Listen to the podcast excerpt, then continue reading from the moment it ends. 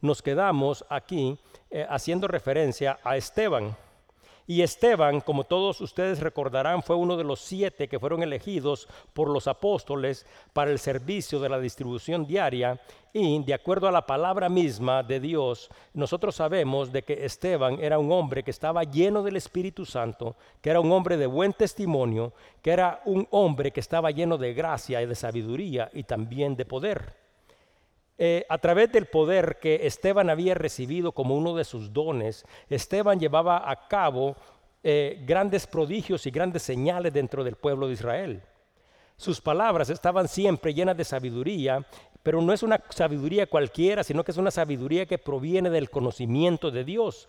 Y este conocimiento de Dios y esta sabiduría con la que Esteban hablaba había conmocionado a la ciudad de Jerusalén, pero no los había impactado a muchos de una forma positiva, sino que muchos miembros, por ejemplo, de las comunidades judías, los miembros de la sinagoga de los libertos lo habían confrontado, pero dice de que en la confrontación no lo habían podido resistir, no podían entender la sabiduría con la que Esteban les hablaba y entonces tomaron una decisión, arremeter contra él, llevarlo al Senedrín y acusarlo falsamente y lo acusan de blasfemar contra Dios, de blasfemar contra Moisés y de blasfemar contra el templo. Entonces, la semana pasada nos quedamos dentro de un escenario que ilustra qué es lo que está sucediendo alrededor de ellos. Un grupo conformado por el concilio del pueblo, un grupo de acusadores falsos, un grupo de personas que lo acusan, Esteban, que es la persona que está siendo acusada, y también, aunque todos no pueden ver, pero está ahí presente, es Dios, controlando y sobre todas las cosas. Entonces la historia el día de hoy continúa diciendo en Hechos 7, 1, 8, el sumo sacerdote dijo entonces, esto es así. Y él le dijo, varones, hermanos y padres, oíd. El Dios de la gloria apareció a nuestro padre Abraham estando en Mesopotamia, antes que morara en Harán, y le dijo, sal de tu tierra y de tu parentela, y ven a la tierra que yo te mostraré entonces salió de la tierra de los caldeos y habitó en Harán, y ahí, muerto su padre, Dios le trasladó a esa tierra en la cual vosotros estáis ahora. Y no le dio herencia en ella, ni aún para sentar un pie, pero le prometió que la daría en posesión y a sus descendientes después de él, cuando él aún no tenía ni siquiera un hijo. Y le dijo Dios así, que su descendencia sería extranjera en tierra ajena y que la reducirían a servidumbre y los maltratarían por cuatrocientos años. Mas yo juzgaré, dijo Dios, a la nación de la cual serán siervos y después de esto saldrán y me servirán en este lugar.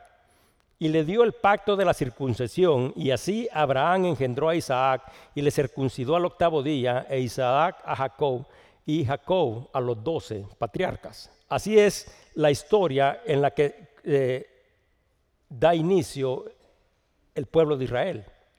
Entonces, ya ahora nosotros sabemos y recordamos qué es lo que está sucediendo. Sabemos de que Esteban está frente a este concilio. Entonces el sumo sacerdote, que es el que preside los, eh, la reunión que está sucediendo, donde se está acusando a Esteban, se levanta y le pregunta, esto es así.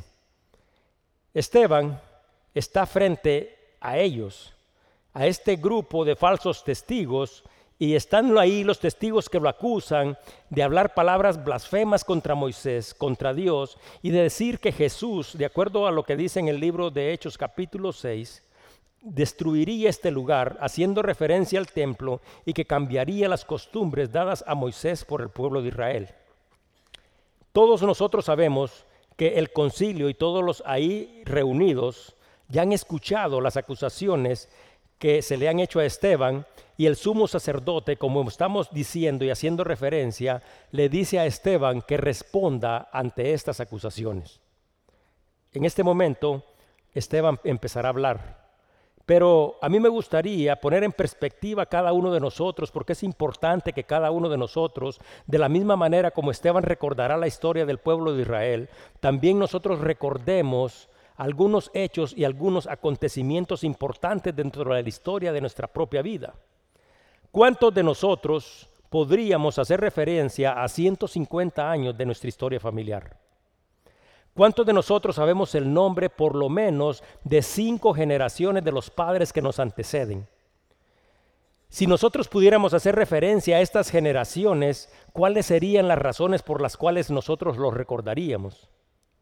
Aquí tenemos a Esteban y la historia del pueblo de Israel es una historia que abarca más de cuatro mil años. Entonces Esteban inicia su defensa haciendo referencia a personas, a hechos que han sucedido hace más de dos mil años y estas personas y hechos a los que Esteban se refiere son parte de la historia que inicia la historia familiar, la historia personal de cada uno de los que están ahí reunidos. Esteban no es que los esté instruyendo a ellos, a cada uno de los judíos que están ahí acerca de estos hechos y estos acontecimientos y estos personajes, porque cada uno de los judíos que están ahí reunidos, si han sido bien instruidos, conocen perfectamente la historia a la que Esteban va a hacer referencia. Por lo tanto, nos podemos dar cuenta que este pueblo es un pueblo que está arraigado dentro de sus tradiciones y que más allá de decir quiénes son sus papás, sus abuelos o sus bisabuelos, pueden retroceder dentro de la historia dos mil años y pueden hablar desde el momento en que el pueblo de Israel es fundado. En el libro de Primera de Pedro 3:15 dice, si no santificad a Dios al Señor en vuestros corazones y estad siempre preparados para presentar defensa con mansedumbre y con reverencia ante todo el que os demande razón de la esperanza que hay en vosotros. Esteban empezará a presentar su defensa con mansedumbre, con un control total sobre todas las cosas y con reverencia. Y por eso es de que el versículo 2 empieza de la manera siguiente. Y le dijo, varones, hermanos y padres, oíd. El Dios de la gloria apareció a nuestro padre Abraham estando en Mesopotamia antes que morase en Harán. Estas son las palabras de reverencia y de respeto con las que él se refiere. Al referirse a hermanos significa de que él no se considera mayor ni superior que ellos, pero de la misma manera tampoco se considera inferior a ellos. Y les dice padres haciendo referencia y entendiendo de que ellos, personas de mayor edad que ellos, lo anteceden a ellos dentro del conocimiento de la historia que está a punto de revelarse. Entonces Esteban está aquí y él no está interesado, escuche bien, en presentar una defensa que termine en la absolución de su caso. Nosotros, como nos daremos cuenta, Esteban presentará a consideración del concilio hechos históricos y hará referencia a personas en este periodo de tiempo que, como hemos dicho, abarca más de dos mil años de su historia, que se cumplen en Cristo Jesús. Estas personas habían recibido una gran, una gran información, habían recibido promesas de Dios y estas promesas después de estos dos mil años se habían cumplido a través de Cristo. Entonces Esteban, con mucha mansedumbre, con mucha reverencia, como hemos dicho, presenta defensa del Evangelio y le señala los errores que han cometido a lo largo de la historia. Este no es un Esteban que está tratando de enfrentar a sus acusadores, no es un Esteban que está diciendo, me acusas de esto, yo quiero responder esto, no él nos está justificando, sino que quiere señalarle al pueblo cuáles son los errores que ha cometido a lo largo de dos mil años. Actualmente, nosotros sabemos y reconocemos también que desde que Esteban presentó esta defensa han pasado aproximadamente 20 siglos, casi de la misma manera, dos mil años. Entonces, hace estos dos mil años, cuando Esteban estaba frente a este grupo de personas, presenta esta defensa y esta defensa da inicio a la evangelización mundial. Para los cristianos de aquellos días, la persecución formaba parte de su vida. Todos ellos se sentían presionados, todos ellos se sentían perseguidos. La iglesia como nosotros podemos corroborar a través de la historia, a través del libro de Hechos, sabemos que ha enfrentado oposición y persecución desde el principio. Sin embargo, cuando nosotros comparamos la iglesia de aquellos tiempos con la iglesia actual en la que nosotros vivimos, nosotros principalmente aquí en los Estados Unidos nos podemos dar cuenta de que a lo largo de muchos años nosotros hemos tenido una gran libertad de poder expresarnos y de poder reunirnos. Sin embargo, nosotros también entendemos que nuestra fe a veces es puesta a prueba. Pero Estas pruebas que nosotros enfrentamos tienen el propósito de que nuestra fe crezca. Pero ¿cómo reaccionaríamos nosotros si por nuestra fe nosotros empezáramos a ser perseguidos? ¿Cómo reaccionamos nosotros sabiendo y entendiendo que vivimos en un país donde tenemos la libertad para poder compartir el Evangelio de Cristo? ¿Cuántos de nosotros estarían dispuestos a llevar a cabo, escuche bien, actos que pusieran en riesgo su integridad con el propósito de que el reino de Dios avance?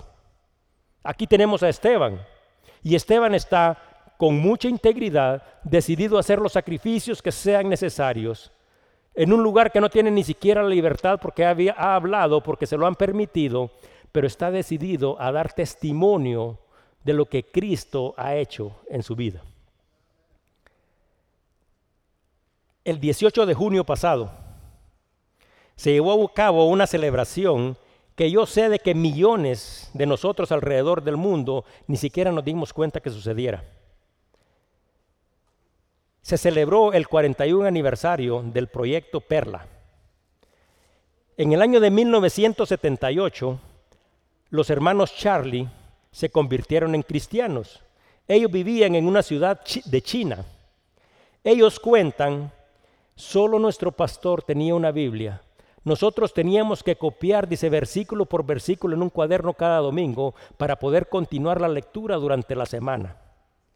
Algunos hermanos, dice, de una ciudad vecina, de una ciudad del sur, nos proporcionaron algunas Biblias y cuando nosotros las recibimos, dice, arrancamos las páginas y las dividimos en porciones para que cada uno tuviera la oportunidad de leer algo y nos turnábamos y nos cambiábamos las páginas que habíamos eh, cortado.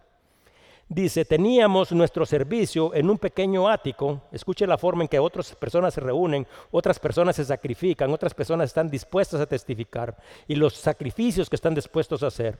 Dice, teníamos nuestro servicio, cuenta Charlie, en un lugar que solo tenía 23 pies cuadrados. Imagínense, era un pequeño ático. Y dice, y ahí nos reuníamos 30 personas. Y cada domingo nos tocaba dejar frente a la puerta a una persona que nos alertara si nosotros fuéramos descubiertos. Y dice, y nos sentábamos y nos reuníamos a orar, nos escuchaba, a escuchar la palabra, pero teníamos que bajar nuestras voces al máximo porque ninguno podía escucharnos.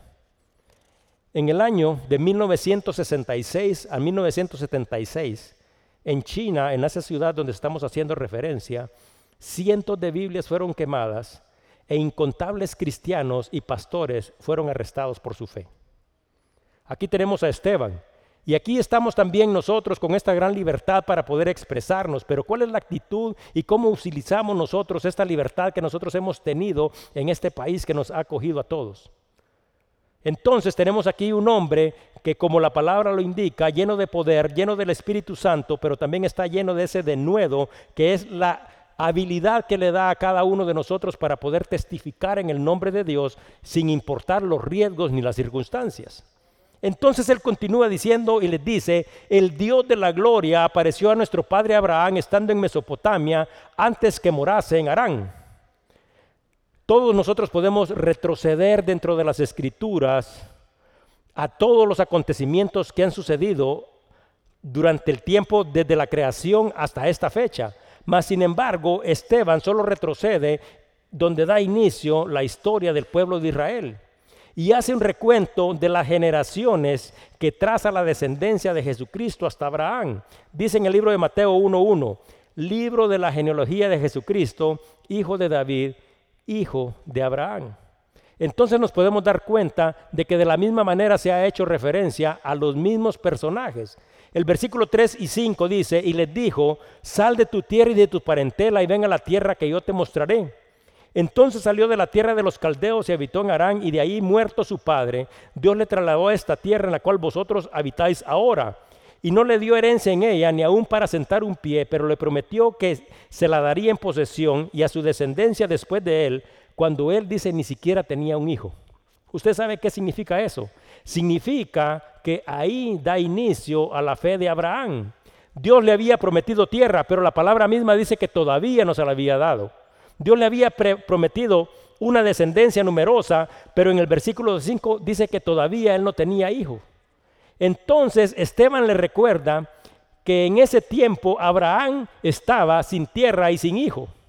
Abraham, todos nosotros podemos recordarlos como un hombre de fe, porque aunque no tenía lo que Dios le había prometido, le creyó a Dios. Entonces esta condición nuevamente nos pone en una perspectiva cada uno de nosotros, porque eso es la fe. Fe es creerle a Dios aunque todavía no hayas recibido lo que tú le has pedido. Dice el libro de Hebreos 11, 1, es pues la fe la certeza de lo que se espera, la convicción de lo que no se ve. Por lo tanto, Esteban está haciendo esta presentación del Evangelio ante ellos, pero también es una presentación que viene, impacta la vida de cada uno de nosotros, porque lo que está indicando es de que nuestra relación con Dios no debe de basarse en las cosas que nosotros hemos recibido de parte de Dios, sino que nuestra relación con Dios debe de basarse en la fe, y la fe, que es una fe verdadera, que es una fe que, es una fe que salva, nos conducirá a cada uno de nosotros a la obediencia. Entonces Esteban ni siquiera está respondiendo a las acusaciones que se le están imputando. Él está frente al concilio y saben qué es lo que está haciendo, cuestionando la fe y la obediencia y el temor de Dios de todos los que están ahí reunidos. No todos los que están ahí reunidos, como hemos dado eh, testimonio a través de la palabra, son hombres de fe. No todos los que están ahí reunidos creen en Dios. No todos los que están ahí reunidos tienen temor de Dios. Pero ¿qué es lo que sucede? De la misma manera, esto sucede actualmente. No todos los que van a la iglesia, no todos los que nos reunimos en el templo somos hombres de fe.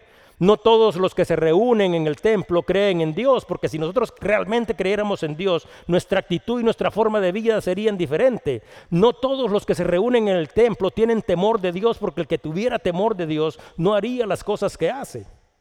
Sin embargo, la palabra misma dice desde el principio que Dios ha mantenido un remanente dentro de su pueblo. No significa que todos no tengamos fe, no significa que todos no creamos, no significa que todos no tengamos temor de Dios, porque Dios dentro de cada grupo tiene un grupo de personas que realmente le aman, le temen, le obedecen y tienen su confianza puesta en Él. Entonces Esteban señaló que nuestra relación debe de basarse en la fe y no en el lugar de la reunión. ¿Es importante, sin embargo, el lugar donde nosotros nos reunimos? Claro que es importante, porque Dios habita en medio de su pueblo. ¿Es importante el lugar de reunión? Sí es importante. Es importante respetar el lugar donde ha sido apartado para que nosotros nos reunamos con Dios. Es importante.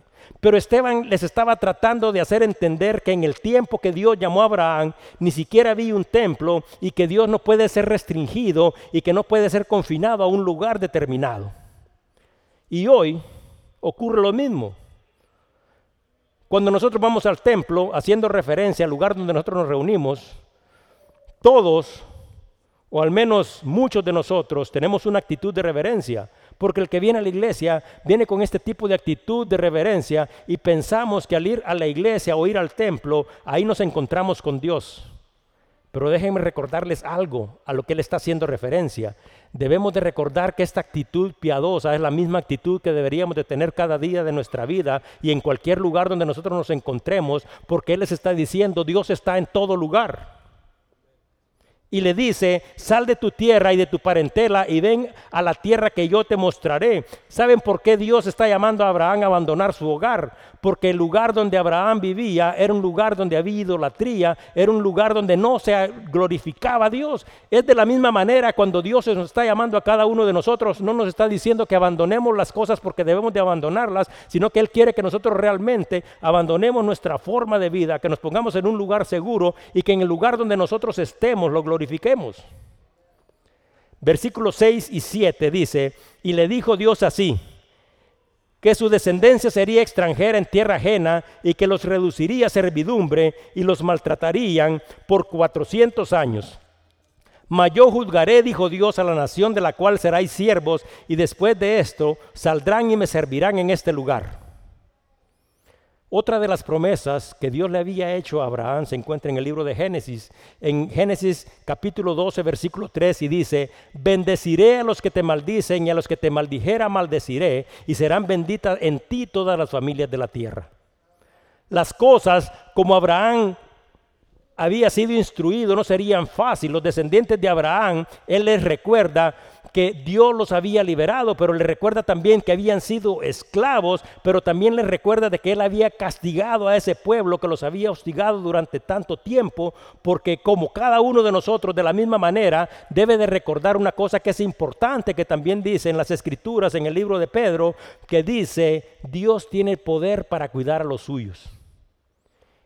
Y aunque esta es una referencia que Él ha hecho a ellos, también es un recordatorio para cada uno de nosotros acerca de la fidelidad de Dios. Porque él hace referencia a este tiempo de esclavitud, hace, tiempo, hace referencia al cuidado que ha tenido de ellos. Mas, sin embargo, también nosotros podemos observar de que está haciendo una referencia a través del tiempo, porque cada uno de nosotros debe de reconocer humildemente, de la misma manera que también cada uno de nosotros ha sido liberado del poder de la esclavitud y del pecado, ha sido liberado del poder de la muerte, y también debe de recordar que Dios pagará a cada uno de una forma justa, y que también debemos de recordar que Dios tiene el poder para cuidar y salvar a los suyos y cada uno debe de recordar siempre que Dios nos sostiene en la palma de su mano. Versículo 8. Y le dio el pacto de la circuncisión y así Abraham engendró a Isaac y lo circuncidó al octavo día e Isaac a Jacob y Jacob a los doce patriarcas. Un Dios de lo imposible. La promesa que Dios le había hecho a Abraham se cumple mas sin embargo es un Dios de lo imposible, porque no era posible que eh, Abraham, siendo una persona vieja, y Saraí, Sara, que fuera su esposa, también una mujer estéril, pero dice la palabra que Abraham a la edad de 100 años se convirtió en padre de Isaac. Isaac de la misma manera, cuando seguimos con la cronología, nos damos cuenta que tenía 60 años cuando se convirtió en padre de Jacob. Y luego Jacob, después de casarse con Lea y posteriormente con Raquel, procrearon hijos, los cuales dieron origen a las doce tribus de Israel. A los doce descendientes de Jacob que dieron inicio a estas doce tribus se les conoce como los patriarcas. Entonces Él los está llevando desde un punto de la historia donde empieza el inicio del pueblo de Israel, les está enseñando cuáles son los errores que ha cometido y ahora los ha llevado y los ha conducido mentalmente ante esta posición para que ellos se recuerden de cuáles son sus raíces versículo 9 al 16. Los patriarcas, motivados por envidia, vendieron a José para Egipto, pero Dios estaba con él y le libró de todas sus tribulaciones y le dio gracia y sabiduría delante de Faraón, rey de Egipto, el cual lo puso por gobernador sobre todo Egipto y sobre toda su casa. Vino entonces hambre en toda la tierra de Egipto y de Canaán y gran tribulación y nuestros padres no hallaron alimento. Cuando oyó Jacob que había trigo en Egipto, envió a nuestros padres la primera vez, y en la segunda José se dio a conocer a sus hermanos, y fue manifestado a Faraón el linaje de José. Y enviando José, hizo venir a su padre Jacob y a toda su parentela en un número de 75 personas. Así descendió Jacob a Egipto, donde murió, y también nuestros padres, los cuales fueron trasladados a Siquiem, puestos en el sepulcro que a precio de dinero compró Abraham de los hijos de Hamor en Siquén. Bueno, una vez más, Esteban está haciendo una referencia a los atributos de Dios. ¿Y por qué está haciendo referencia a uno de los atributos de Dios? Porque es que dice de que José había sido vendido. José no estaba en el templo, es más, en ese tiempo ni siquiera había templo, pero la palabra misma dice que Dios estaba con él. ¿Qué es lo que significa eso en la vida de cada uno de nosotros? Que sin importar el lugar donde nosotros nos encontremos, sin importar la tribulación, la tormenta o la alegría que nosotros estemos experimentando, la palabra da una confirmación para la vida de cada uno de nosotros. Dios está con cada uno de nosotros. Pero también hace referencia escuche perfectamente esto a la condición de los hermanos de José, porque dice, ellos, haciendo referencia a los otros once, por envidia, por odio, habían vendido a su hermano. Pero también en esta situación tan difícil hace referencia a que Dios tiene el poder de anular todos aquellos planes que tienen el propósito de destruirnos nuestra vida y cada uno de estos planes que van en contra de los planes que Dios ha establecido para cada uno de nosotros, Él tiene la habilidad y la capacidad de convertirlo en oportunidades porque la palabra misma dice que Dios tiene poder para salvarnos. También hace referencia al rechazo de, de sus hermanos a José. Y José más tarde, a pesar de este rechazo, se convierte en el salvador de ellos. Pero haciendo referencia a la condición de su corazón, él les dice que estos, los hermanos, estaban llenos de envidia y de odio y sus acciones muestran el rechazo hacia el único que podía salvarlos porque están rechazando a José. Pero cuando miramos esto desde una perspectiva actual, no solo se está refiriendo a ellos, porque nosotros también formamos parte de una familia. Y como miembros de esta familia, usted se ha detenido un momento en su vida a pensar cuál es la condición de su corazón. Usted un momento se ha detenido a pensar de qué está lleno. Porque muchos de nosotros decimos que amamos a Dios, pero nuestras acciones no lo demuestran, sino que nuestras acciones demuestran un rechazo total a Dios. Esta era la condición del corazón y la actitud de ellos, y ojalá que esta no sea la condición del corazón de cada uno de nosotros.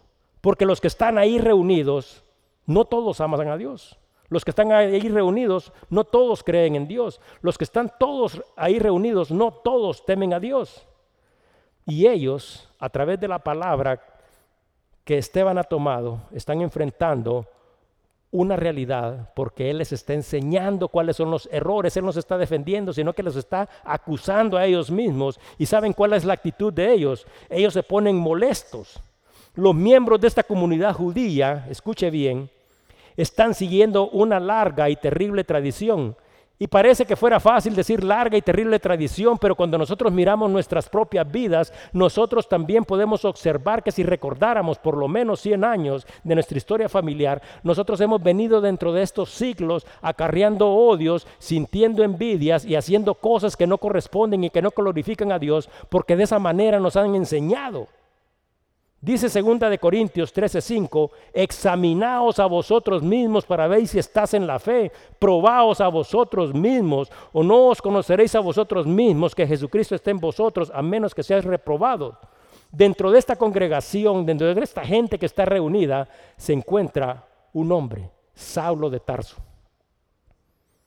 Y esta es la última vez que Saulo va a ver a Esteban. La defensa de Esteban no está dirigida a una confrontación con sus acusadores, está dirigida a que estos que están actuando, según ellos, de acuerdo a la voluntad de Dios, se examinen a sí mismos, porque si ellos están y permanecen en la voluntad de Dios, actuarían en una forma diferente. Este Saulo que está presente entre estas acusaciones fue el mismo, Saulo, el mismo Pablo que después entendería de este tipo de concepto.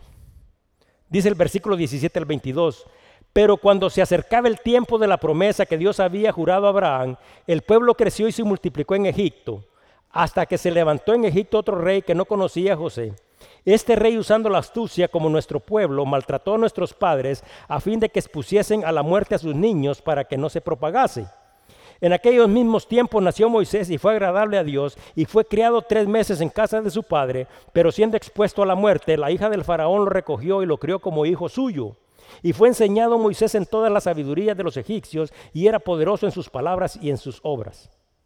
¿Ustedes creen que los que están ahí reunidos no conocen a Moisés? Si lo conocemos nosotros.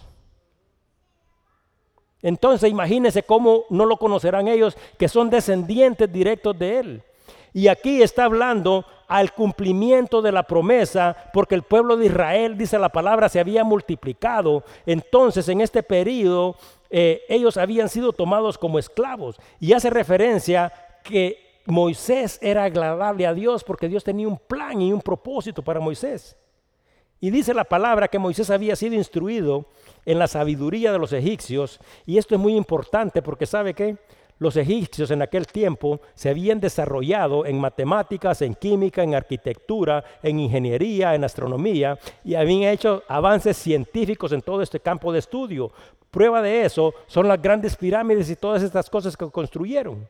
Y dice la palabra que Moisés había sido instruido, lo que significa que había sido enseñado en la sabiduría de ellos. Y además la palabra misma dice de que Moisés no solo sabía y entendía, sino que era sobresaliente en todas estas cosas.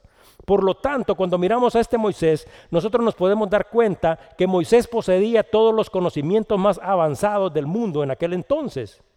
Sin embargo, todos estos conocimientos, aunque le hubieran permitido convertirse en rey, no eran suficientes y no lo capacitaban y no lo preparaban adecuadamente para llevar a cabo la tarea que Dios le había de asignar, que era la de liberar y de guiar a su pueblo. De la misma manera nosotros a veces tenemos todos los conocimientos necesarios del mundo que nos permitirán alcanzar diferentes metas, pero ninguno de nosotros es apto para servir si no tiene a eso que tenía Esteban y de lo cual estaba lleno, si nosotros no tenemos al Espíritu de Dios. Versículo 23 al 29 dice, cuando hubo cumplido de la edad de 40 años, haciendo referencia a Moisés, le vino al corazón el visitar a sus hermanos, los hijos de Israel, y al ver a uno que era maltratado lo defendió e hiriendo al Egipto vengó al oprimido. Pero él pensaba que sus hermanos comprendían que Dios le daría libertad por mano suya, mas ellos no lo habían entendido así, y al día siguiente se presentó a uno de los que estaban riñendo y los ponía en paz diciendo, varones hermanos sois. ¿Por qué os maltratáis uno a otro? Entonces el que maltrataba a su prójimo le rechazó diciendo, ¿quién te ha puesto de gobernante y juez sobre nosotros? ¿Quieres tú matarme como mataste ayer al egipcio? Y dice que al oír estas palabras Moisés huyó y vivió como extranjero en la tierra de Madián, donde engendró a dos hijos. Ahora, recuerden qué es lo que está sucediendo. Ellos conocían perfectamente la historia y nosotros también la conocemos. Moisés con todos estos conocimientos que tenía, dice que se había acercado porque tenía la intención de liberar a sus hermanos. Pero ellos no lo entendieron así. En ese tiempo, todos nosotros sabemos que aunque Moisés tenía todos estos conocimientos, él no estaba preparado para liberarlos. Tampoco los israelitas lo aceptaron. Sus hermanos le negaron el derecho de ser gobernante y de ser juez dentro de ellos. El mensaje de Esteban, nosotros podemos darnos cuenta que mantiene una misma secuencia y esta secuencia es señalar la condición del corazón de ellos, es señalar la falta de unidad dentro de ellos, es enseñarles que desde el inicio el pueblo de Israel ha rechazado a los que tienen el poder para salvar, porque aquí encontramos nuevamente a un grupo que está tratando de rechazar a aquel que posteriormente los liberará. Primero, como hemos hecho referencia, rechazaron a José. Mas sin embargo, Dios a través de José los había salvado. Ahora está este grupo de israelitas aquí rechazando a Moisés, pero Dios a través de Moisés los liberó. Versículos 30 al 34 y dice, pasando 40 años un ángel se le apareció, o sea, Moisés ya tiene 80 años, en el desierto del monte Sinaí, en la llama de fuego de una zarza. Entonces Moisés mirándose maravilló de la visión y acercándose para observar, vino a él la voz del Señor yo soy el Dios de tus padres, el Dios de quien nuevamente, de Abraham, el Dios de Isaac y el Dios de Jacob. Y Moisés temblando no se atrevía a mirar y le dijo el Señor, quítate el calzado de tus pies porque el lugar en que estás es tierra santa. Ciertamente he visto la aflicción de mi pueblo que está en Egipto y he oído su gemido y he descendido para liberarlos. Ahora pues, ven, te enviaré a Egipto. Dios se le apareció a Moisés en el desierto y lo llama para liberar a su pueblo. Por supuesto, este ya no era el mismo Moisés que tenía todos estos conocimientos científicos. Moisés había aprendido algo diferente dentro del desierto. Y otra cosa, ellos que tanto adoraban el templo, está aquí Esteban diciéndole, no se les apareció en un lugar hermoso, porque Dios puede mostrar su gloria en cualquier lugar dice la palabra que Dios vio la necesidad de su pueblo y que a través de Moisés proveyó la forma en que ellos deberían de ser liberados. ¿Será acaso que este pueblo merecía ser liberado? ¿Será acaso que este era un pueblo santo? Dios escuchó el clamor de su pueblo oprimido y este pueblo era un pueblo que nosotros nos daremos cuenta que después de ser liberado revela su verdadera naturaleza porque era un pueblo lleno de pecado con una inclinación natural a hacer el mar. Dios sabía y conocía la condición del corazón de ellos, pero los amó tanto, dice la palabra, que a pesar de su condición los liberó. Ahora, ¿ustedes creen nuevamente que esta es una referencia nada más a ellos? Si cuando miramos a un Dios que conoce y que puede ver el corazón de cada uno de nosotros, también nosotros podemos saber y entender que tampoco nosotros somos un pueblo santo, que nosotros no merecemos la salvación que de parte de Dios hemos recibido, también podemos ver que nosotros estamos llenos de pecado, también podemos saber y entender de que Dios que puede ver esta condición en la que nosotros estamos, nos ama de tal manera que proveyó para cada uno de nosotros la única, única forma de ser salvos, Jesucristo. Por lo tanto, nosotros no nos acercamos a Dios, sino que Dios es el que se ha acercado a cada uno de nosotros. Versículos 35 y 36. A este Moisés, a quien habían rechazado diciendo, ¿quién te ha puesto por gobernante y juez? A este lo envió Dios como gobernante y libertador por mano del ángel que se le apareció en la zarza. Este lo sacó, habiendo hecho prodigios y señales en tierra de Egipto y en el mar rojo y en el desierto por 40 años. Les recuerda cuáles son los prodigios y los señales y les recuerda cuál es el inmenso poder de Dios. El pueblo de Israel había rechazado a Moisés, pero como nadie, nadie se puede oponer a los planes de Dios, nadie se puede oponer a lo que Dios ha determinado, la obra de Dios continúa y llega a su fin sin importar la oposición. Y de una cosa nosotros deberemos de estar seguros, que sin importar la oposición que nosotros enfrentemos, también los planes que Dios tiene para cada uno de nosotros se completarán de la forma que Él ha determinado. Dice la palabra que Moisés liberó al pueblo de Israel y que hizo señales en Egipto. Y cuando dice estas señales y Egipto, todos nosotros podemos recordar que hace referencia a las plagas. También dice que hizo señales en el Mar Rojo, haciendo referencia a la separación de las aguas. Y también dice señales en el desierto, haciendo referencia, escuche bien, a uno de los milagros más extensos en duración que ha sucedido. Dios proveyó agua y proveyó comida a todas estas personas durante 40 años en el desierto. La historia que les había empezado a contar es una historia que no terminé, sino que la corté a medias y voy a contarles la segunda parte de la historia que se llama Proyecto Perla. Dice de que este Charlie se había convertido porque estas son personas que están decididas a sacrificarse, estas personas que no tienen esta libertad, pero que quieren glorificar a Dios. Y dice de que después de algunos años de ser cristiano, él se movió a una ciudad al sureste de China. Dice que estaban cerca donde había un mar y dice que una señora como de 70 años, que era hermana en la fe, dice de que se acercó y le habló al oído y le dijo, fíjate en aquel pescador dice que él volteó a ver y se dio cuenta que el pescador estaba arrancando páginas de una Biblia para envolver pescados. Entonces, dice que le dice la señora, en China la situación es bien diferente, nosotros no tenemos Biblias y este está usando las páginas de la Biblia para envolver y mandar pescados al mercado.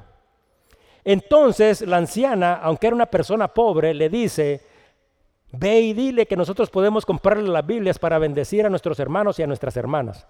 ¿Sabe qué significa eso en un lugar donde hay oposición? Era un terrible riesgo. Pero dice Charlie que él lleno del poder del Espíritu Santo, dice de que sin quizás medir las consecuencias, se impulsó y estaba decidido a, rescatar aquellas Biblias que estaban en las manos de este pescador. Entonces dice de que tímidamente llega y se acerca al, al pescador y le dice, para de arrancar las páginas de ese libro, ¿me lo puedes vender?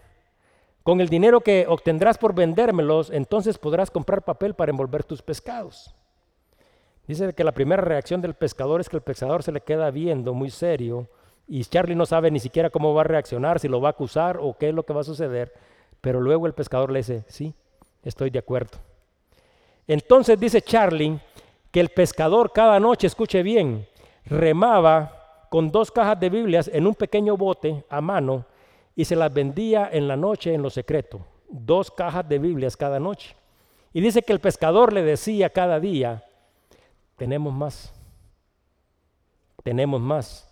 Entonces dice que Charles está bastante intrigado, se va y le dice a los hermanos, miren, hemos comprado Biblias, hemos podido servir de bendición a los hermanos, y este que nos las está vendiendo dice que tiene más pero nosotros ni siquiera tenemos recursos para comprarlos. Y este pueblo, que es un pueblo de la misma manera oprimido, dice de que todos se ponen de acuerdo y todos empiezan a juntar sus pocos pesos porque ellos quieren contribuir con algo para que otras personas también puedan recibir el Evangelio de Cristo. Entonces, hay una parte aquí que todavía está perdida porque Charlie dice, bueno, ¿y dónde salieron tantas Biblias? Entonces dice que él empieza a sentir intriga, empieza a sentir en su corazón y dice que empieza a preguntarse por qué es que tantas Biblias han aparecido en esa ciudad de China. Y él descubre, escuche bien, esta siguiente historia después de estar indagando con algunos de los habitantes del lugar. Xiao Shen se llamaba un chinito, dice que él estaba en la playa el 18 de junio de 1981 y dice que ese día era un día muy oscuro y que su hermano le había dicho, hey, venite y te espero ahí en la playa. Y dice que cuando él llegó, aunque era un día oscuro y que no sabía para qué iba, dice que se encontró en la playa que habían como 500 o 600 personas más o menos esperando. Y dice Shio Shen, yo no sabía qué es lo que estaba sucediendo. Pero de repente, dice, en lo oscuro de la noche se acerca un barco, el barco no trae banderas, todo el mundo está ansioso. Mi hermano dice, toma un remo, se monta en un pequeño bote y se junta con el capitán del barco y es un barco extranjero. Después de un momento, dice, comienzan a trabajar y hacen un equipo para empujar, dice, un bote lleno con cajas a la orilla y dice, y empiezan a repetir el proceso y repetir el proceso. Va a empujar el bote lleno de cajas y lleno de cajas. Dice, mas sin embargo, yo no sabía qué es lo que estaban haciendo. Dice de que al terminar toda la operación, dice que el capitán del barco se acercó a la orilla y dice que sostuvo las manos de Shio Shen y oró por él. Y él está muy agradecido porque hubieran orado por él y este capitán había preguntado en forma secreta que estos cientos de personas vinieran a la orilla para cargar en sus hombros las Biblias para la casa. Ahora, lo curioso de este caso es que dice de que en ese lugar, que estaba era un área restringida, era un área del océano donde no se tenía acceso, dice que había una torre de vigilancia. Entonces, estaba a menos de una milla de distancia. Pero resulta que ese día fue una casualidad, porque los guardias decidieron, dice, cuando estaba entrando la noche, cuando el barco se estaba acercando, salir a bajar al pueblo y no estaban vigilando la torre, sino que se decidieron ir a tomar. Y dice que después de estar tomando, dice que regresaron tan ebrios a su, a, su, puesto de trabajo que se quedaron dormidos y dice que despertaron como a las 3 o a las 4 de la mañana. Entonces esa fue la razón por los que ellos, los que estaban cuidando, no se dieron cuenta de lo que había sucedido. Entonces dice que cuando se despertaron se dieron cuenta de que algo estaba sucediendo en la playa y llamaron un gran grupo de soldados. Dice, pero cuando llegaron, dice Shen, ya todo había terminado. Y le dijo, ese día sucedió un milagro. Gracias al Señor le dijo. Ese día, una casualidad, dice, había un barco con millones de Biblias y se acercó a la orilla. Cientos de nosotros venimos. Los guardias se durmieron. Y ese día, dice, después de un milagro, nosotros al terminar la noche habíamos descargado un millón de Biblias del barco. Eso es lo que se celebró. Los 41 años del proyecto Perla se completó cuando sucedió este milagro en China. Un millón, un milagro. ¿Cuántas de estas personas? Habían 600 personas arriesgándose. Había un barco que quitó sus banderas. Había una persona que baja y que ora, muchos decididos a sacrificar, muchos que podrían ir a parar a la cárcel porque necesitaban, tenían esa necesidad, estaban impulsados por el Espíritu para que las cosas se supieran y se pudieran hacer. Entonces aquí tenemos a un hombre que también quizás lo tienen hincado, arrodillado, no lo quieren ni siquiera dejar hablar y este agarra y se para y les dice, yo les voy a decir, porque es necesario que yo les diga. Y nosotros con tanta libertad en los Estados Unidos, ¿para qué usamos esta libertad? Tenemos Biblias y ni siquiera regaladas se las llevan. Dice el versículo 37 al 41. Este Moisés es el que dijo a los hijos de Israel, profeta os levantaré, el Señor vuestro Dios de entre vosotros hermanos, como a mí, a él oiréis. Este es aquel Moisés que estuvo en la congregación en el desierto con el ángel que le hablaba en el monte Sinaí y con nuestros padres y que recibió palabra de vida que darnos, al cual nuestros padres no quisieron obedecer. Escucho otra vez, no lo quisieron obedecer, sino que lo desecharon y en sus corazones se volvieron a Egipto, cuando dijeron a Aarón, haznos dioses que vayan delante de nosotros, porque a este Moisés que nos sacó de la tierra de Egipto no sabemos qué le ha acontecido, entonces hicieron un becerro y ofrecieron sacrificio al ídolo y en las obras de sus manos se regocijaron. Moisés, les dice Esteban, es aquel que dijo, es aquel que ustedes conocen, es aquel al que ustedes quieren inclinar. Fue el que les dijo a ustedes que vendría un profeta y les dijo a ese deben de oír. Pero les dice el pueblo de Israel, el antiguo pueblo de Israel, no había obedecido a Moisés. Y dice que sus corazones se habían vuelto a Egipto, haciendo, haciendo referencia a que se habían vuelto no al lugar del que habían salido, sino que sus, corazones seguían en la esclavitud. ¿Y saben cuál es el mayor problema? Dice en el versículo 41 que se regocijaban en eso, estaban contentos de estar así. Charles Spurgeon fue un evangelista británico y él hizo una referencia a la cual todos nosotros deberíamos de estar atentos. Y la referencia que él hizo es esta. Una de las maldiciones más temibles que te pueda pasar es ser feliz en tu pecado. Aquí tenemos a Esteban señalándose el pecado, señalándose el error que ha cometido y les dice, ustedes son tan duros de corazón, de que están contentos en las cosas que están haciendo. Y le dice, ustedes están regocijando en las cosas malas que hacen. Entonces, aquí teníamos a Esteban siendo acusado de que había blasfemado contra el templo. Y no es que Esteban haya blasfemado contra el templo, el Esteban estaba tratando de decirle al pueblo que ellos no deberían de adorar el templo, sino que deberían de adorar al Dios del templo. Y eso es exactamente lo que sucede eh, actualmente en nuestros días. Muchas personas adoran el lugar donde se reúnen, pero se olvidan de adorar a Dios con sus acciones y con todas las cosas. Hemos perdido el orden de importancia y hemos perdido el enfoque real de las cosas. Dice en versículo 42 y 43, y Dios se apartó y los entregó a que rindiesen culto al ejército del cielo, como está escrito en el libro de los profetas, ¿acaso me ofreciste víctimas y sacrificios en el desierto por 40 años, casa de Israel? Antes bien, llevasteis al tabernáculo de Moloch y las estrellas de vuestro dios Renfán, figuras que os hicisteis para adorarlas. Os transportaré pues más allá de Babilonia. ¿Y sabe cuál es el problema de todo esto? Que Dios conocía el corazón de ese pueblo y este pueblo había sido liberado y había visto los milagros de Dios.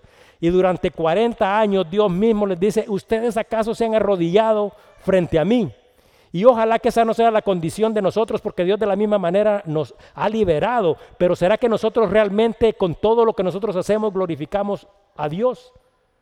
Después del rechazo hacia Moisés y hacia Dios quien le había enviado, Dios trajo juicio sobre ellos. Y esta es otra advertencia hecha por Esteban a ellos, pero no es simplemente una advertencia para ellos, sino que también nosotros deberemos de recordar de que también nosotros podemos ser entregados.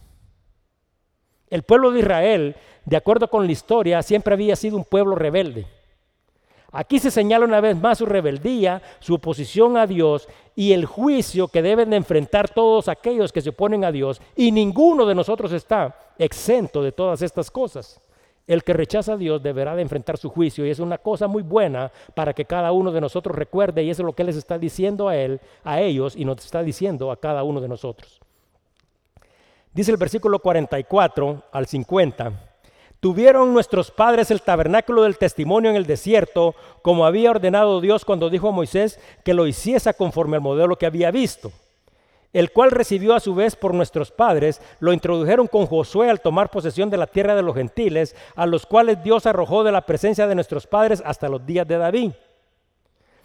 Este halló gracia delante de Dios y pidió proveer, o sea, haciendo referencia a David, tabernáculo para Dios, el Dios de Jacob. Mas Salomón, o sea, no David, lo edificó si bien el Altísimo no habita en templos hechos de mano, como dice el profeta, el cielo es mi trono y la tierra el estrado de mis pies. ¿Qué casa me edificaréis? dice el Señor, o cuál es el lugar de mi reposo. No hizo mi mano todas estas cosas. El pueblo de Israel tenía el tabernáculo. El pueblo de Israel había reconstruido el templo. Y, ¿sabe cuál fue el error que estaba cometiendo el pueblo de Israel? El pueblo de Israel pensaba de que en ese lugar estaba confinado Dios. Y nosotros ya hemos explicado que Dios es un Dios grande, es un Dios que está en todo lugar, es un Dios omnipresente, pero este concepto se sigue manteniendo y se repite a lo largo de la historia porque muchos de nosotros, los que nos hacemos llamar cristianos, tenemos este mismo tipo de pensamiento. Muchos pretenden confinar a Dios a un lugar y aunque quizás no sea el edificio o la iglesia en sí a la que adoran, creen que el edificio, o sea la iglesia, es el único lugar cuando vienen, y estamos diciendo cuando vienen porque ni siquiera venimos, es el único lugar en el cual nosotros podemos encontrarnos con Dios. Y después, al irnos de la iglesia, ¿qué es lo que sucede? Ah, Dios ya no está presente en ningún área de la creación y Dios ya no está presente en la vida de cada uno de nosotros porque nosotros vamos a la iglesia y nos reunimos con Dios en la iglesia y lo dejamos ahí metido y nos vamos para la casa y hacemos lo que nosotros queremos. Muchos de nosotros pareciera que estamos pensando que Dios solo está en la iglesia y eso es lo que les está diciendo. Abran los ojos, Dios es un grande, tan grande que no puede ser contenido ahí. Dios ya ha manifestado esto a través del profeta Amós y les dice, el cielo es mi trono y la tierra el estrado de mis pies. ¿Cómo es que ustedes me quieren tener metido aquí? Pero esa es la actitud de cada uno de nosotros, minimizar a Dios y meterlo en un lugarcito. Y cuando nosotros vamos a la iglesia decimos, es que fui a la iglesia y me junté con Dios. No, Dios está en todos lados, debemos de entender esas partes. Versículo 51 al 53 dice, este es un castigo o es una acusación muy seria porque les dice, ¿se acuerdan que él está ahí siendo acusado? Pero dentro de su defensa, él no está diciendo, ay miren, perdónenme, ay miren, discúlpenme en el versículo 51 le dice, duro de cerviz e incircuncisos de corazón y de oídos, vosotros resistís siempre al Espíritu Santo como vuestros padres, así también vosotros. ¿A cuál de los profetas no persiguieron vuestros padres y mataron a los que anunciaron de antemano la venida del justo, de quien vosotros ahora habéis sido entregadores y matadores? Vosotros que recibiste la ley por disposición de ángeles y no la guardáis. ¿Saben qué es lo que está sucediendo? El pueblo de Israel se sentía orgulloso del pacto que a través de Abraham habían establecido. Y la circuncisión era una señal que según ellos los separaba de eso, de ellos, de todos los demás. Pero aquí está Esteban señalándoles y les está diciendo que ellos son ciegos, que tienen un corazón duro, y les dice que el Espíritu Santo ustedes lo resisten siempre, dice en el libro de Hebreos 4:12. Porque la palabra de Dios es viva y eficaz y más cortante que toda espada de dos filos y penetra hasta partir el alma y el espíritu, las coyunturas y los tuétanos y discierne los pensamientos y las intenciones del corazón. Esteban cuando nosotros miramos todo lo que se ha dicho, nos podemos dar cuenta de que lo que él había hecho es de que había tomado toda la palabra. Esta palabra que dice que es eficaz, que puede cortar, que puede discernir los pensamientos y a través de la palabra de Dios, utilizando la historia que ellos perfectamente conocían, había revelado la condición de su corazón y había revelado el secreto de sus almas. Les dijo, ustedes no han cambiado. Siguen siendo el mismo Israel de siempre. Persiguen a los profetas. Ahora, difícil cosa sería de venir y decir, ah, ustedes son cristianos y que alguien te diga, pero es que no has cambiado. Aquí tenemos a Esteban diciéndote, ustedes no han cambiado, entonces nosotros glorificamos a Dios con la boca y eso es lo que Jesús mismo dice, con la boca me están glorificando, pero ustedes y sus corazones están lejos de mí. Entonces aquí no se está simple y sencillamente refiriendo a estas personas que están reunidos, sino que este es un mensaje que trasciende a través de la historia porque dice, ustedes no han cambiado. ¿Cuántas veces hay que venir? ¿Cuántas veces hay que escuchar? Y es más, los acusa de haber matado a los profetas que anunciaban la venida de Cristo y también les dice, y no solo lo mataron a él, ustedes son un pueblo tan duro, tan terco, unas personas que no pueden ni siquiera ver que mataron a Cristo mismo, que es Dios con nosotros. Y la palabra dice de que ellos, porque estas personas sentían celo por la ley, recuérdense de que ahí está Saulo de Tarso, quien posteriormente diría, en cuanto a la ley, yo soy intachable. Pero él les dice, y ustedes ya se dieron cuenta de que ustedes recibieron la palabra y que no la guardan. Bueno, qué difícil sería venir y que te dijeran, hey, ya escuchaste todas estas cosas, ¿cuánto de esto vas a guardar? Porque si nosotros guardáramos la mitad Bueno, quitemos un 25% de lo que nosotros hemos escuchado a lo largo de nuestra vida acerca de la obediencia, del amor, del perdón y todas estas cosas. ¿Usted cómo cree que nosotros viviríamos? ¿Será que nosotros somos de estas personas a las que se está haciendo referencia que dice, ustedes ya recibieron la palabra y por qué es que no la viven? ¿Por qué es que no la guardan? Están tan ciegos y están tan duros de su corazón. Bueno, todos nosotros sabemos que las acusaciones que estaban siendo hacia Esteban eran acusaciones serias, pero eran falsas. Pero aquí está Esteban, el acusado, acusándolos a ellos con cosas que son más serias, pero no son solo serias, sino que también son verdaderas. Ahora, ¿cuántos de nosotros, al ser enfrentados a la realidad, a la condición de nuestro corazón, porque aquí lo que está haciendo Esteban es decir, mírate tu corazón, ¿qué es lo que tenés? ¿De qué está lleno? Al ser confrontados a través de la palabra, porque no soy yo el que los confronta, sino que la palabra misma, dice en el libro de Santiago, que la palabra es un espejo y que cada quien se tiene que mirar en la palabra y que tiene que corregir aquellas cosas que están malas. Entonces, ¿cuántos de nosotros al ser confrontados a través de la palabra reaccionamos de la misma manera que reaccionaron los miembros del concilio? Porque los miembros del concilio, ¿sabe qué hicieron? Dice que fruncieron los dientes, que se enfurecieron, rechinaban los dientes y ¿sabe qué hicieron? Se fueron en contra de él. Recuerde una cosa que es importante. Lo peor que podemos imitar son los errores de otros.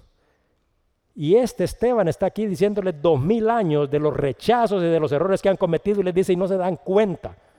Y nosotros no tenemos dos mil años para vivir, todos nosotros sabemos eso, pero a lo largo de nuestra vida seguimos cometiendo el mismo error, el mismo error, el mismo error y queremos resultados que son diferentes. Ellos habían seguido una larga tradición de oposición que habían aprendido de sus padres. Usted sabe que hasta para odiar eh, se tiene, que aprender. La discriminación se aprende. Bueno, pero ellos habían seguido una larga tradición y esta tradición los hacía oponerse a la voluntad de Dios. Y yo quiero decirles algo, cristianos hemos sido quizás pocos. ¿Y por qué es que somos pocos? Porque es que lo que pasa es de que muchos padres a lo largo de toda la historia han enseñado a sus hijos de que ser cristiano es un problema. Y todos los han enseñado de una forma tan mal enseñada. Entonces las otras personas que se hacen llamar cristianas cometen idolatría, viven de la manera que quieren, hacen lo que la gana se les pega porque según ellos están glorificando a Dios. Entonces, ¿qué es lo que sucede? No solo Israel, el pueblo de los Estados Unidos y cualquier pueblo alrededor del mundo sigue dándoles vuelta a ese círculo donde a cada uno de ellos ha sido engañado. Entonces, lo que está diciendo, es paren de estas cosas, mírense si están en la fe. Yo siempre digo esto, si usted quiere adorar y glorificar a Dios, no se lleve simple y sencillamente por lo que se dice. Vaya, así como dice la, Biblia en el libro de, los, Berea, en el libro de Hechos, vaya y chequee que la palabra esté ahí, porque si no está en la Biblia, entonces pueden ser mentiras, pueden ser ideas que otro inventó. Pero si está en la Biblia, viva de acuerdo a ello, porque esa es la voluntad y el propósito de Dios revelado para la vida de cada uno de nosotros. Dice en el libro de Primera de Reyes 15, 11 y 12, Asá, hijo hizo lo recto ante los ojos de Jehová como David su padre, porque quitó del país a los sodomitas y quitó todos los ídolos que sus padres habían hecho. Así que nosotros, como hemos dicho, por tradición, escuche bien, ni siquiera porque decimos que somos y no somos y no vamos. Pero nosotros, cuando se le pregunta a cualquiera en la calle, todos por tradición rechazamos a Cristo. Y debemos de recordar algo que es muy importante. De acuerdo a todo lo que se ha dicho, de acuerdo a lo que Esteban está exponiendo ante este concilio, algo que nosotros también ya sabemos. Jesucristo es el único camino que conduce a la plenitud y a la vida eterna. Y esta es una advertencia seria que cada uno de nosotros debería de tomar en cuenta. La palabra misma dice, y en ningún otro hay salvación. Así de que si nosotros, a través de nuestras acciones o porque otro te ha enseñado, te ha mal enseñado, estás rechazando a Cristo, es tiempo de que te des la vuelta y que mires si realmente estás en la fe. Porque aquí, a través de esta exposición de Esteban, porque no es una defensa, porque no está interesado en defenderse, él sabe que Dios tiene el control sobre todos. Lo que pasa es que él ha tomado una actitud de humildad y en esta actitud de humildad se ha referido a ellos con un... Eh, pronombre de igualdad, les dice hermanos y hace referencia a los que son más viejos que él. Y qué bueno que Dios nos ha transformado a todos, porque si Esteban hubiera reaccionado como Juan, cuando esté en Samaria, que también estaban llenos del Espíritu Santo y dice, bueno, hagamos descender fuego sobre esto. Yo les aseguro que si Esteban hubiera orado, que cayera fuego ese día hubiera caído fuego. Mas sin embargo el propósito de él no era acusarlos porque el papel de juez no le corresponde a cada uno de nosotros. Nosotros seremos juzgados por Dios. Entonces, ¿cuál es la parte que a nosotros nos corresponde? Pararnos ante cualquier situación, ante cualquier dificultad, en cualquier lugar y dar testimonio y amar, así como ya había hecho Pedro y había hecho Juan en dos ocasiones, llamar al arrepentimiento y decir, eh, estás cometiendo un error y no es porque yo quiera señalar tus errores, sino que porque si seguís viviendo de esta manera, entonces no vas a alcanzar la plenitud ni la vida eterna. Bien, pues vamos a parar aquí. La próxima semana seguiremos en el libro de Hechos capítulo 7, en el versículo 54, y vamos a orar. Señor, una vez más te quiero dar las gracias por tu palabra, Señor. Yo sé, Señor, de que este día tú nos has enseñado y nos has instruido y nos has hecho ver algunas cosas que quizás nosotros nunca habíamos podido ver. Pero queremos darte las gracias, Señor, porque a través de tu Espíritu, Señor, tú abres nuestro entendimiento. Y Señor, nosotros queremos ser imitadores de lo bueno. Queremos ser imitadores tuyos y no solo imitadores, sino que queremos que realmente tu presencia esté en la vida de cada uno de nosotros. Y te queremos glorificar, Señor. Perdónanos, Señor, por nuestra ignorancia, por nuestra dureza de corazón, por nuestra falta de entendimiento, pero queremos pedirte, Señor, de que te glorifiques en nuestra vida. Yo sé, Señor, que así como había visto este pueblo de Israel que lloraba y pedía porque estaban afligidos en esa situación difícil, tú viniste y les proveíste una forma para que fueran liberados, Señor.